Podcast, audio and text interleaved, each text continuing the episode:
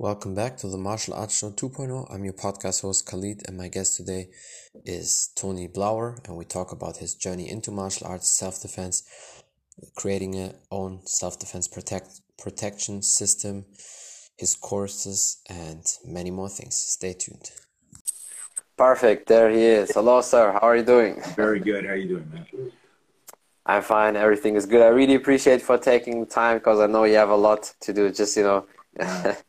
texting all the time via email with your secretary. It's just so. Yeah, yeah. It's my, I appreciate you. It's my pleasure, man. I just let me adjust this. Uh, the screen a little. So good. You got my bobs in the background. They're my. Yeah, that's awesome. I I only have one bob. Yeah, like how many bobs do you have, sir? Two, three?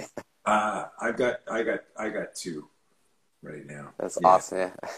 yeah. And you have probably even the one with the legs, basically, right? If I'm looking Say it again. You have probably one of these bobs with the legs, basically. Yeah. The, yeah, yeah. The, yeah, the other version as well. Yeah, yeah, yeah. Uh, that's that's really cool. It's actually, yeah. uh, you know, when when Century sent it to me, I was a little skeptical. You know, I'm used to I'm used to I got I got some heavy bags and stuff over here on the other side. Yeah, yeah. Um, I was a little skeptical because of how static how stationary it was. But uh, yeah, it's, it's, a great product, and I have a lot of fun with it. And I come up with True. really, really interesting uh, uh, uh, drills and sequences that you can practice. Yeah, yeah. yeah. that's that's so true. I'm I'm also very happy to own one of them because when I did the podcast with Mike Dillard, obviously you know him, uh, but for the people who don't know it, it's the son of the founder, the owner of Century. And when I did the podcast with him, back then I didn't even know that there's also a Century store here in Germany. It's just one hour from me away. And then he told me after the podcast I should work with the guy who runs the store in Germany together. And then they sent me the, the bob for free and some gloves. And that's really awesome because you can do a lot. You can do eye gouges and it's like really a face and everything. That's, that's really cool. Yeah. yeah, yeah, that's cool. I didn't, I didn't know they started in uh, Germany either, but yeah, no, I am friends with uh, Mike and I knew his dad. So uh, yeah, uh, you know, I've been uh, awesome. Century and, and I, um, you know, we've tried to figure out things to do for for years, just trying to find the right intersection. So yeah, maybe 2022 will will jump on big. I'm pretty sure. Yeah, I mean, you know a lot of people, sir. A lot of people we both know, like John Hackleman, a legend, obviously in martial arts. I'm very happy for him that Glover Teixeira yeah. won the UFC title and many fantastic martial arts. Yeah, that was that was uh, that was amazing. I was very happy for him too. You know, and, and Definitely, yeah. for for for you know Glover after 20 years of uh, just crazy. Yeah, it's uh, and it was and it was uh, it was a, it was a solid fight. I mean, you could hundred percent. Wasn't one of those things. You know, you always like you know the good guy to win. Not not that uh, his opponent was the bad guy, but you know there's that that kind of hero True. journey for Glover. But uh, yeah, but to win, you know, with uh, striking and grappling and a submission and make it clean and fast, uh, it, it shows his Perfect. skill and his composure.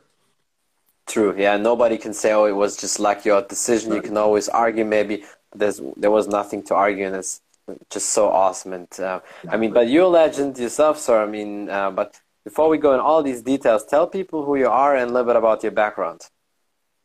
Wow. Um, uh, first of all, uh, you know, flattered and honored to, that you speak of me like that. Um, Very welcome. It, it's weird. I, I don't, you know, I'm 61 years old and I've been at this, I've been teaching since I'm 17, 1977 and I don't think about. I was on a podcast recently, and uh, uh, it was a, a tactical. Uh, this Mike Glover, he's in the uh, retired military, and uh, he asked me, "How do I, how do I keep going? How do I maintain the energy to keep going?" And, and I, so I wanted to share to your audience what I said to him is, I don't, I don't think about things in terms of three months, six months, twelve months.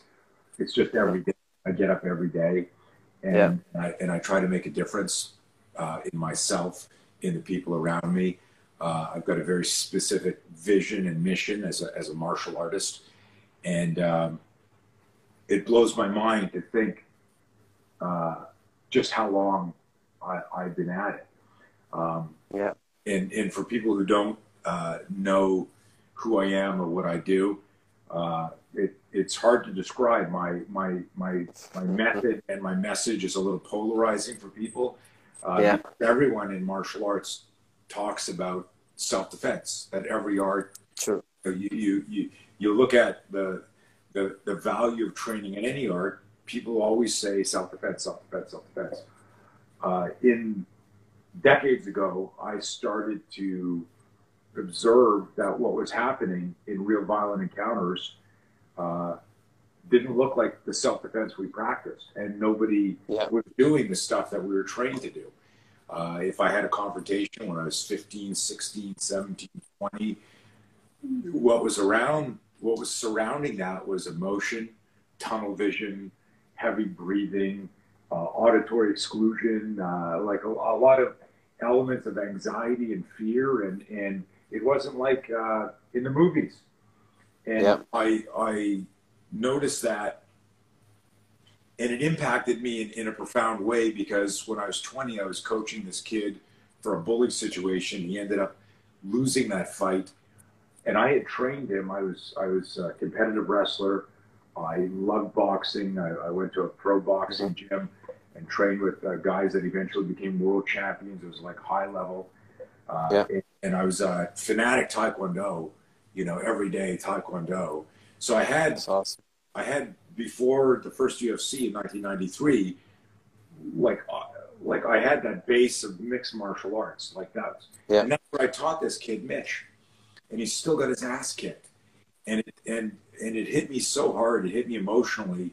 Like I, I make this joke that it, it- his loss hurt me more than the punch in his face that dropped him. You know, Yeah, yeah. and, and I, I was like, what?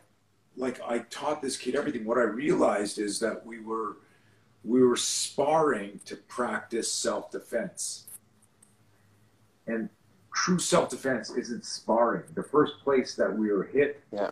in a real, truly violent encounter is our emotional psychological system, and and that affects. Again, we go from from parasympathetic to sympathetic vertically breathing. We're not getting oxygen to the brain. We're not thinking clearly. Uh, and and complex motor skills are hard to access when you're in a high stress situation. So, when he lost that fight in 1980, I, I, I I made this commitment to really study the emotional, psychological, physical intersection of performance as it relates to self defense. And I've been doing that for decades to the point where now uh, and, and you know this, but your audience might, might not. But in 1993, I closed my school, and I've been training military and law enforcement and public Yeah. safety for several decades.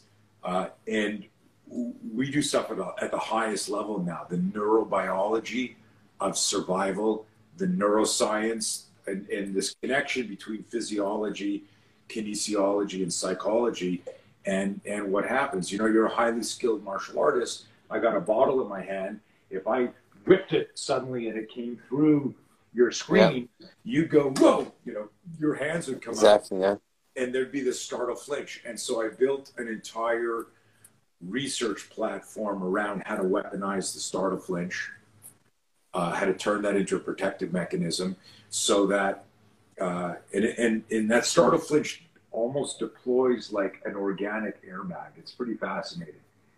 And, uh, and so we built a whole system around that called Spear. And along with that, uh, we we created uh, High Gear, which is you know the the world's I guess best impact reduction scenario training gear. And my study of all the neuroscience and neurobiology led me to develop a whole system on how do we think about fear and how do we manage fear. And so we have a whole program called Know Fear, and it's spelled K N O W. And so we've got like three divisions in the company now. We service everything from military to corporate to families. Uh, um, and we work with very conscientious and professional martial artists who want to bring more, uh, uh, uh, let's call it realistic and, and responsible scenario training to their students. Yeah. I mean, that's very interesting, very important because we all know that many people, even world champions or people who are highly skilled in martial arts, but they still might lose street fights. And I'm, I'm not even saying that they lost because there was a gunshot involved or a knife, but sometimes even other things, just, you know, swinging piece of iron, a baseball bat and all these things. And that's why I think as a true martial artist, you really need to train everything. And if we think back like hundreds of years ago, the martial artists they were always practicing with their sword spear whatever they had. And these days obviously we have different weapons so in my opinion you still need to practice with knife and you know lethal as well and then you complete martial artist yeah. No i you i mean if you're a true martial artist you want to understand not just the empty hand but uh, yeah. you know how, how to wield other including improvised weapons. Uh, if you're truly well, listen, you know, honestly, it really depends on what your focus is. You know, like so, you know, if if if uh, if someone loves playing guitar, and I go, if you're a true martial art, uh, true true martial, if you're a true musician, you know, you know how to play the bass and the tuba and the piano. Well, maybe someone's just into the guitar, so maybe someone's just into taekwondo or jujitsu or karate. But it's when you start saying, "This will protect me and my family," you know. And then there's different levels of that. Like I, you know, a few years ago, I created a, a uh, kind of a provocative talk called the categories. Mm-hmm. It said there are four categories as far as martial training.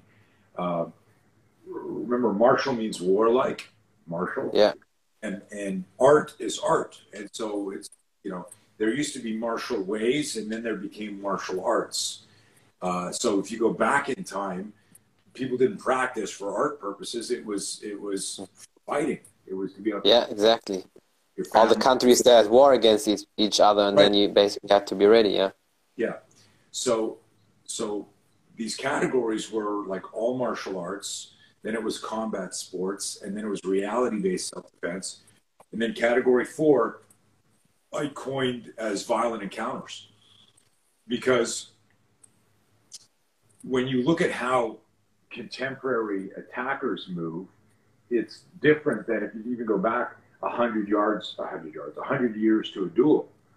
You know, if yeah. we go back and and we were going to duel, like you know, you would get a challenge. Even if I went back to like like uh, feudal Japan and I wanted to challenge you, it, it, there would be a like a like a ceremony before we fought. And, you know, there wasn't any trickery.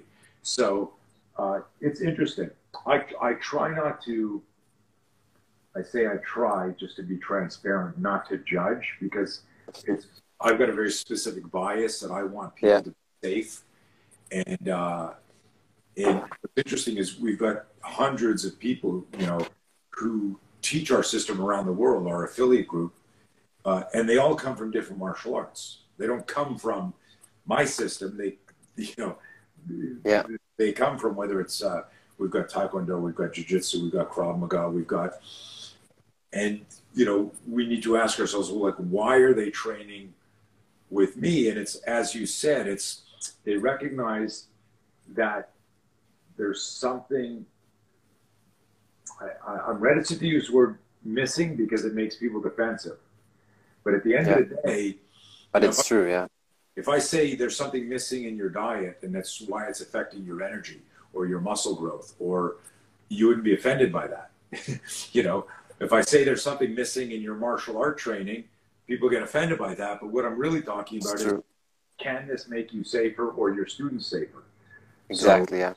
So that's that's my mission. Is listen, uh, I've been teaching for 43 years. So there's I always make this yeah. joke. A lot of people that go, you know, uh, yeah, but uh, who's this guy Blauer and this is bullshit. And I'm like, I'm like, man, I've been studying two things for 43 years. That's a long time.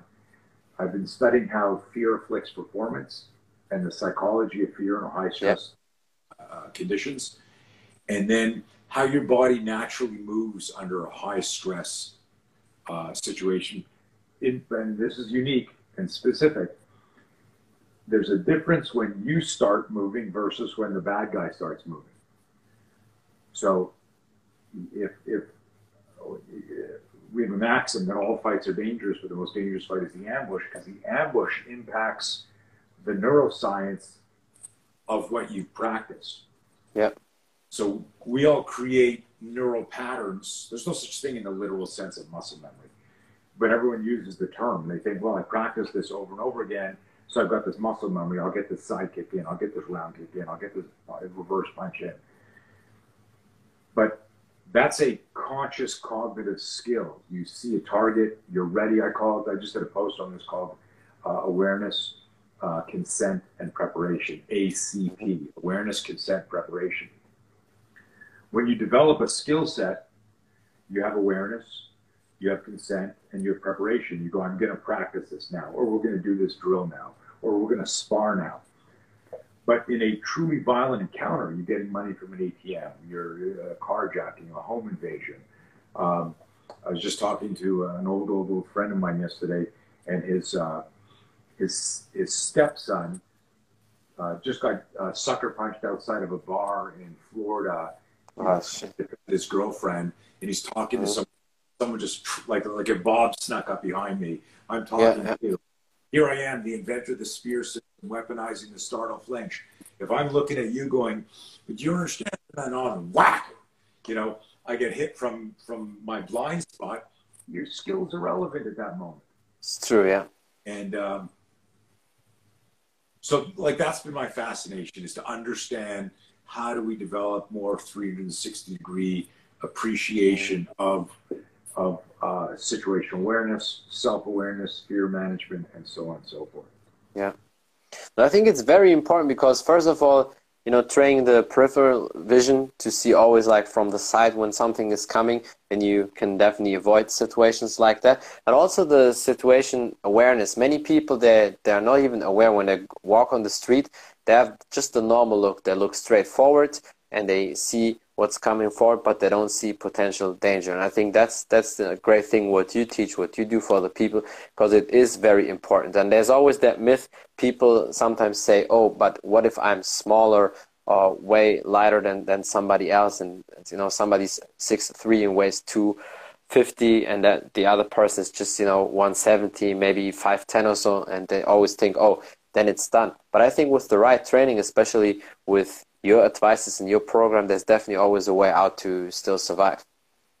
Yeah, and you know, you bring up a good point about size, but this ties back to the fear and the study yeah. of fear.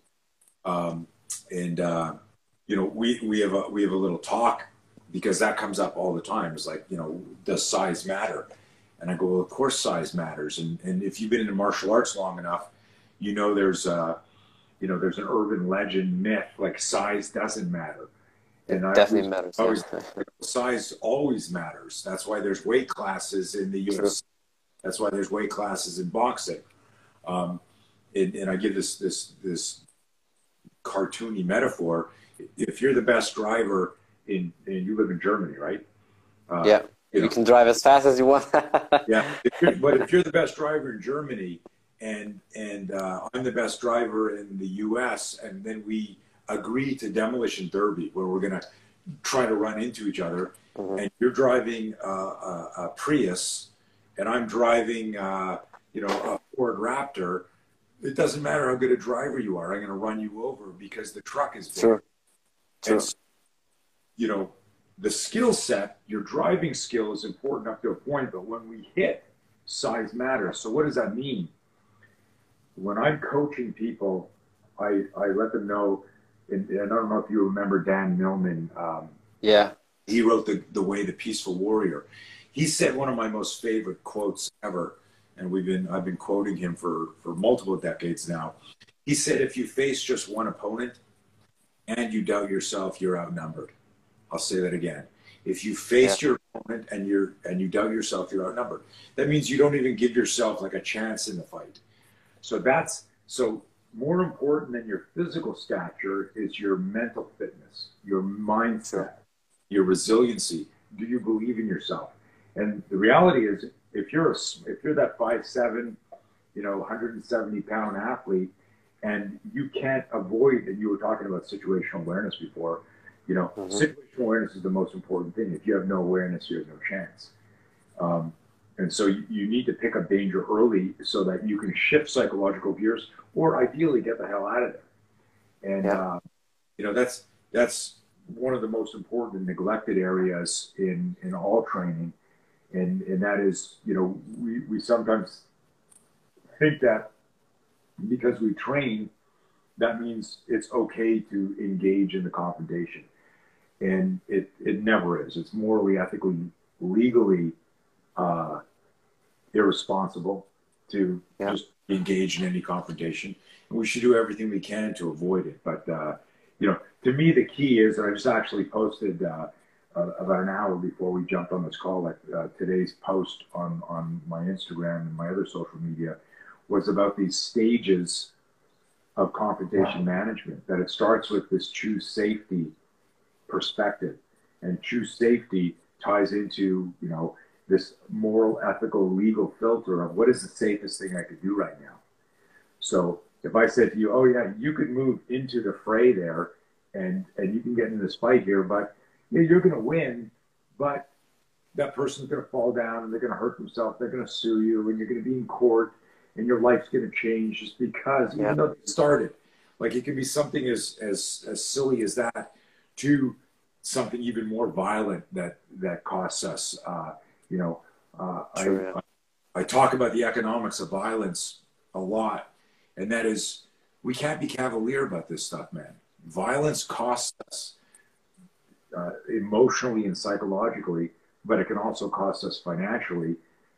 Yeah. When you, when you look at it, you go like, what's the point? So we need, as martial artists, we should train because it, particularly in this in this era of our humanity, being in shape having your immune system, having your body and your mind in shape uh, is is is gold. You we need yeah, to do that.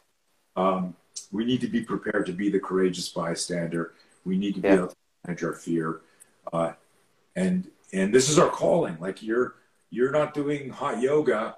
You might do yoga, but you're, you're not doing hot yoga or or or football or or cricket, your calling was martial arts. You love martial arts. Same with me. Yeah. So if we're martial artists, we need to explore that and True. need to augment all of that. What is the safest stuff that we can do? And, and people should check out the post today because it's interesting. It, it explains about the relationship between situational awareness, self awareness, yeah. a fear spike, fear management, and then deciding what to do. So yeah. No, that's definitely very important, and I will post it in my story so people can also see that because I think you always put out very, you know, great content, and that's why guys like John Hackleman and all these other legends they also follow you because I that's one thing I always notice about John Hackleman and other great people. They always only engage with the best people, and it's not they they don't follow the bullshit. They they don't hype up people who are just average because for them it's only the best of the best, and for me it's the same. I don't want to learn from number 10 if I can learn from the first or second place, you know. So that's always my approach, and that's why I always want to have the best people in my podcast like you, because all the knowledge you have and the experience is definitely gold for a lot of people. And like we said before, the the, the size thing is, is always what people, you know, when they're afraid, especially sometimes for women.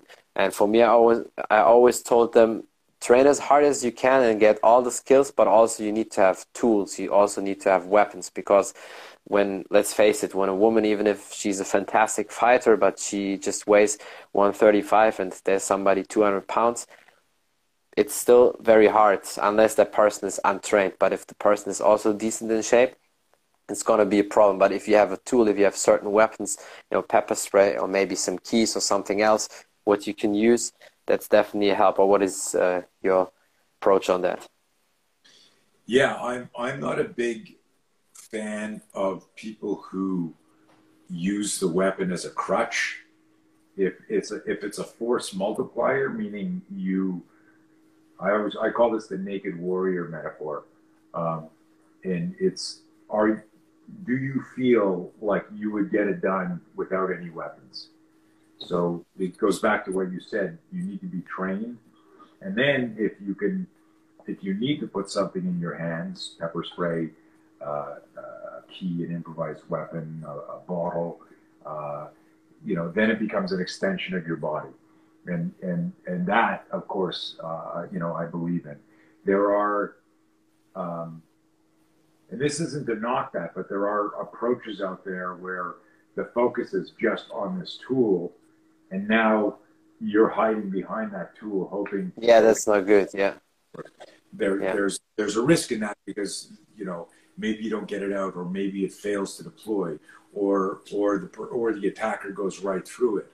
So um, uh, I, I think philosophically we need to be thinking about all the eventualities uh, or contingencies, and um, you know there's an there's a cool acronym that the military use called PACE, and it's what's our plan, what's our alternate plan, what's our contingency plan, what's our emergency plan, and and and if you think about that, somebody who's well trained suddenly has thought four levels deep to solve this problem, as opposed to me saying, okay, just put your keys in your hand, and when the attacker gets close to you, punch him in the face. Yeah.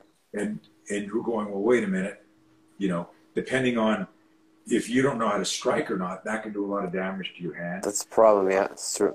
Or maybe you hit the person and, and they, you know, they move and it, you know, damages their face, but they're still there and they're not, they're not running away.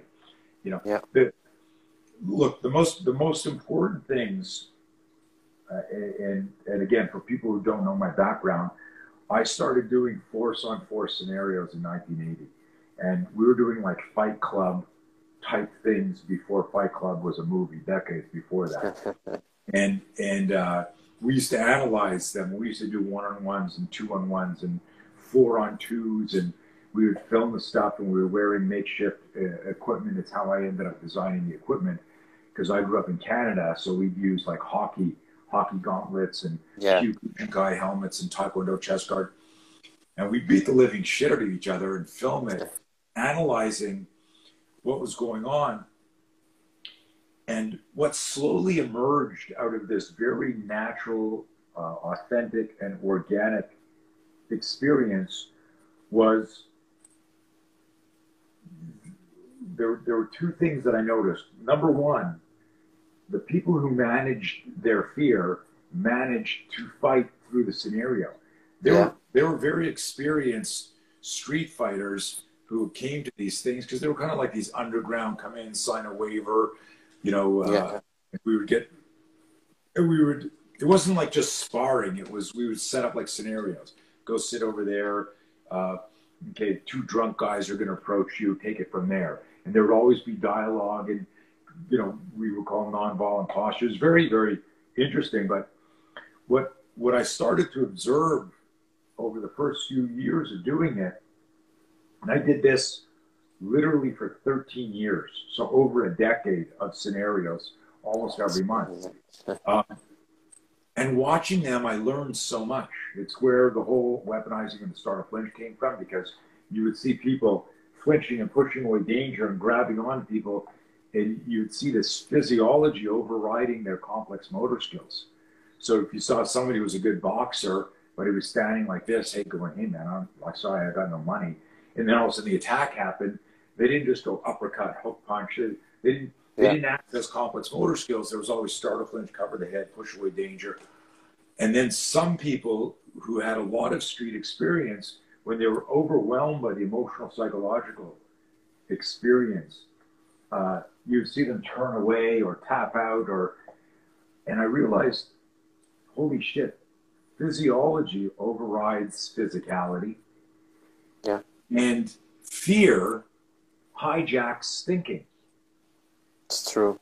Fear hijacks our thinking. So if I say, well, why didn't you do this? I was frozen with fear. I mean, you think about, you know, uh, we've all experienced that. It could be in school. Teacher comes in and says, books on the floor. You got a, a surprise test, and then a bunch of people fail it because they go, oh my God, right? Um, yeah. It's amazing. And so a sudden fear spike hijacks executive function Executive function is what we need to access our cognitive brain. Our cognitive brain is what controls the neural pattern to block, punch, sidestep, side kick. So all of this skill that you and I practice, and everyone on this call, if you're martial arts, we practice, that can be hijacked for nano moments in a fight. And uh, it, it was it was fascinating, you know. So we can talk about improvised weapons and size and so on and so forth, but the the most important thing that I can share with you in, in this in this uh, in this live talk, you being anyone listening, is do I really understand the neuro the neuroscience behind fear, and yeah. and how that can create fear creates doubt, doubt creates hesitation. Mm-hmm. Think about this: when violence starts, violence loves speed. Yeah. In the real attack, the bad guy, the attacker is the violence. Right? If you're the good Samaritan minding your own business, trying to get through life, and then all of a sudden you go, oh shit, and that's coming at me. Violence loves speed. For me to get back in there and resolve it, I need to manage my fear and then Very manage my body's movement. And then I might access my martial arts. But the, the, the complex motor skills of what we practice is actually almost the fourth stage of this very, very fast process. Mm-hmm. Yeah.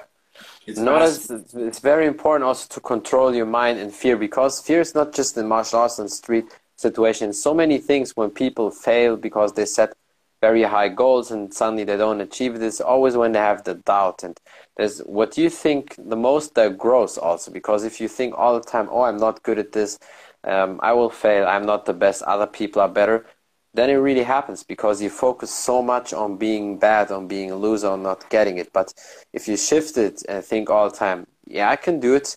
I will learn. It will take time, but I will do it. I will practice. I will keep going.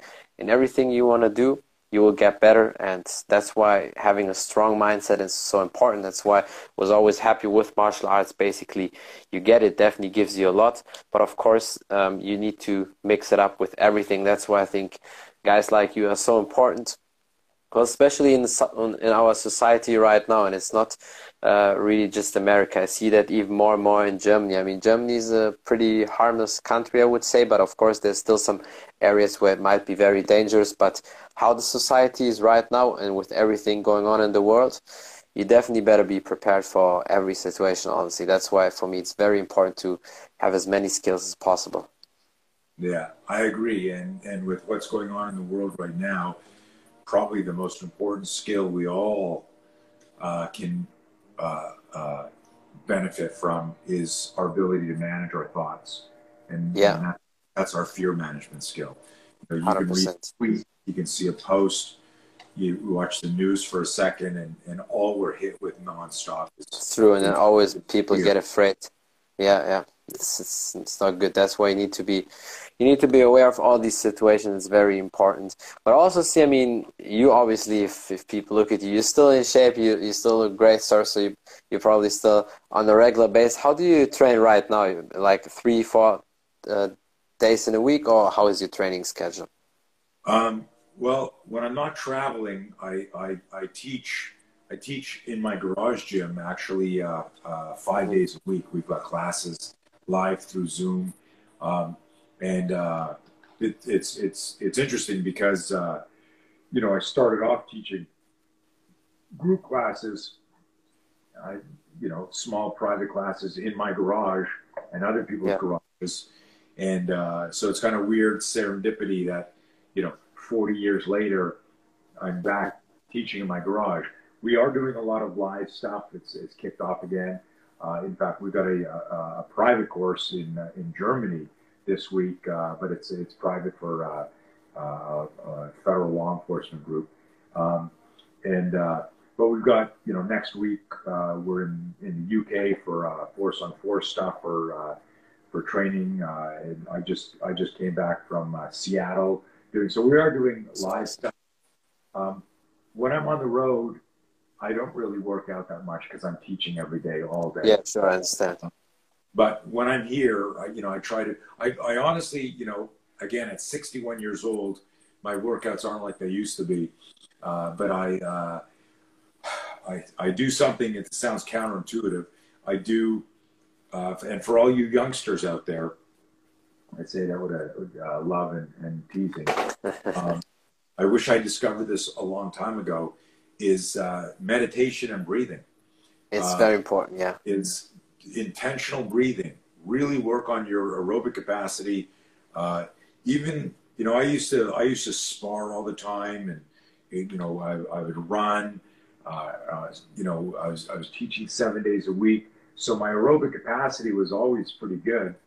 But it's different than doing actual breathing exercises where you're yeah. you're really focusing on different breathing patterns, and there's so much more research on that. I encourage all of you to do it because a in this in, certainly in the last couple of years, your respiratory health is huge and important. It'll, it'll, it'll, also augment your your you as a tactical athlete. Um, yeah, and uh, so I do breathing exercises. I I where I live now, I've got some beautiful trails. I try to walk almost every single day in nature, and then uh, I, you know my my workouts every day with the class is kind of my sustainment. Uh, we do yeah. things quite differently. Um, the way we do push-ups, the way we do ab sets, they're all inspired by uh, awesome. managing violent encounters. So we don't just do conventional. Uh, yeah. We, we, we do uh, 12 different types of push-ups to, to simulate the, uh, the, the ligament, muscular, uh, the neural patterns of startle flinch. So our hands are in different positions. You know, we're, we do a lot of stuff in the air, lot, instead of shadow boxing, shadow fighting. Um, we also do a lot of resistance band work. Uh, yeah. A lot of people, because of geography, can't train with me. So, you know, we, this program called the Garage Gym, uh, it's not a fitness program. It's it's it's the Spear system, uh, but we do stuff with the resistance band. I've discovered with a certain type of resistance band that you can stimulate the um, the through isometric isotonic strength. You stimulate the muscles but even though I've got a band on, I can still move quickly. True. You can do a lot with that. Yeah. what it does is it, it actually enhances your explosiveness. So people yeah. are, I one of, one of my students, he's a retired uh, professional Thai boxer now, but he was training with me for three months and then he went and did some pad work with his old coach. And his coach said to him, he says, Casey, what are you doing? You're hitting faster and harder than when you were a pro. And all he was doing were these exercises with me with this leg resistance band. It's really a fascinating discovery. Yeah. It was an accidental discovery, but True. Uh, it's huge. No, I definitely love resistance bands. Yeah, they're very good. It helps you explosive power. You get more punching power, like medicine ball, that stuff like that, or push-ups on weight plates. Like in the middle, you do one normal push-up, then you jump up. I like to do these things. I always look at workouts, guys like you do, or John Hackleman, because John Hackleman is the same. He, He's also almost 62. He's still crazy fit. He still has probably the, one of the best or the best left hooks, you know, in the game. That's what we always call him, like the king of the left hooks. But you look also very strong, sir. It's, uh, it seems like you, like you're really good in shape. Uh, how much do you weigh right now? Like 200 pounds or so? Because it looks like you're very strong. uh, I how much do I weigh? The last time I weighed, I I'm probably about 188, 188, yeah. 190 pounds maybe. I don't know. I've been on the road for for three weeks, so maybe I'm yeah. closer to 200 pounds. yeah, but but you definitely look strong. Yeah. yeah, yeah. No, I'm, I'm, I'm, you know, I'm around 188. Mm. And how how tall are you? Like five eleven, six foot? Uh, From what I've guessed. Five five eight and a half. Oh, okay. I, I yeah, maybe looks. My wife laughs when I say five eight and a half. So the half counts. yeah, the, the half. When you're that short, the half counts. Yeah, that's that's true. But I mean, you're definitely in, in fantastic shape, and I really love what you do. So there's there's so many benefits what people can gain from your program on just in general. I just hope one day I can definitely train with you also in person, like uh, because I definitely have to get to America as soon as all the shit in the world is a little bit easier than I, I have to travel because so many people like John Hackleman and other great coaches they always told me you have to come to America train with us. But right now it's a bit you know too crazy to to travel and then being stuck. Yeah. That's, I, that's I, a little bit critical, yeah. Know, I, I, I hope this this this chapter of our history, yeah, can close as as soon as possible. But there's uh, there's Same there's, here, yeah. there's, a, there's a bunch of uh, uh, politicians that wanted to go in a different direction, and um, you know, yeah. I, I don't know I don't know where it's going to go, but uh, you know, guys like uh, guys like you and me and everyone else in the martial arts world, uh, we play an important role in um, in keeping people mentally and physically fit because uh, you know that's that's one of the most that's the first line of defense against stress and True. and be fit. and, and you know if it if it escalates into something else you know we need to be able to protect ourselves and our families too. Yeah, hundred percent. That's so important. That's why I'm glad to have you here on the podcast, sir. Because I I think there's a lot of benefits people can get from you. You have so many people. You're a big inspiration. I really appreciate you for the time, sir. Is there anything else you want to say? Maybe or some last advice or something you want to promote? No, you know, uh, you know, because we're on Instagram, I'm incredibly shadow banned again. Yeah, it's, I saw that very very Um, unfortunate because you know that's the thing when people telling the truth sometimes sir that's that's what happens when when you tell the truth and people can't expect accept it and then they they come up with with all that you know bullshit but Yeah. So, so if, if you're, you know, if, if you're obviously you're on Instagram, if you're watching this, uh, if you would go to my Tony Blauer page and follow us and, and uh, allegedly post an emoji, you can trick the algorithm. Just go in Yeah. there and like a bunch of posts and, and see, uh, see, you know, if we can, if we can undo that. I'm like 90% of my audience is gone. They just, they, they can't even see me. So, um, yeah that's definitely very sad here, I just noticed that, uh, uh, my friend Tim Larkin just popped on here. Um, yeah if you, if you if you haven't interviewed Tim, you should. He's one of the he's one of the good guys making a difference in in reality self defense, and and we've been friends for decades. As- that's as, awesome yeah As have John Hackleman and I have been friends Yeah. for for a long, long time. But uh, hey, Tim, if you're still Awesome. on, and uh, yeah yeah, and I might please. ask you for a podcast if if you say he's he's he's a great guy then definitely we'll ask him for a podcast be Well, you know, it's interesting. And one, you know, I use I use uh, a, a video that Tim discovered and and and put out there. It was two uh, UFC level fighters getting uh, destroyed in a street fight with just some, uh, you know, uh, you know, thugs at outside a gas station, and it was just showing it. It speaks to this idea of this assumption that that sometimes we make as martial artists that just our martial art is enough to handle any type of violence. And uh, uh, the, these guys got got seriously uh, injured. One of one of them hit over the head with a two by two or two by four, you know, in the fight. Uh, and we all need again. It comes back to that situational awareness, verbal de-escalation. You know, Yeah. I've got, I've got no um, real message for people other than uh, if if you're not familiar, you know, with my research, go in there and and read through the posts and see if it can augment or enhance your your safety. Learning more about self awareness and managing fear just makes you a, a, a safer human. Uh, it makes you a, a, a more skillful martial artist. The mind navigates the body. At the end of the Yeah. day, um, if uh, you know, if self awareness informs critical thinking.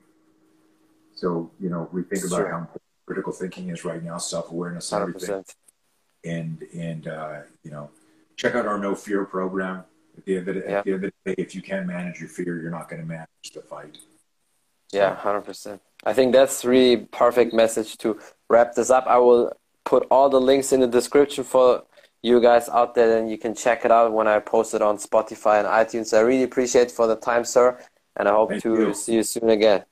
You're very Appreciate sir. Any- anytime Stay care. Anytime. You too. Bye.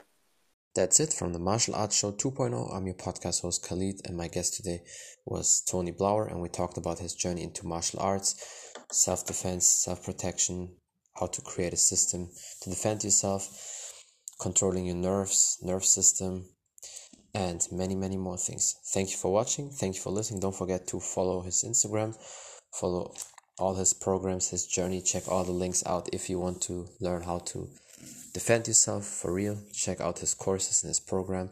And thank you for the support. Until next time, bye everybody.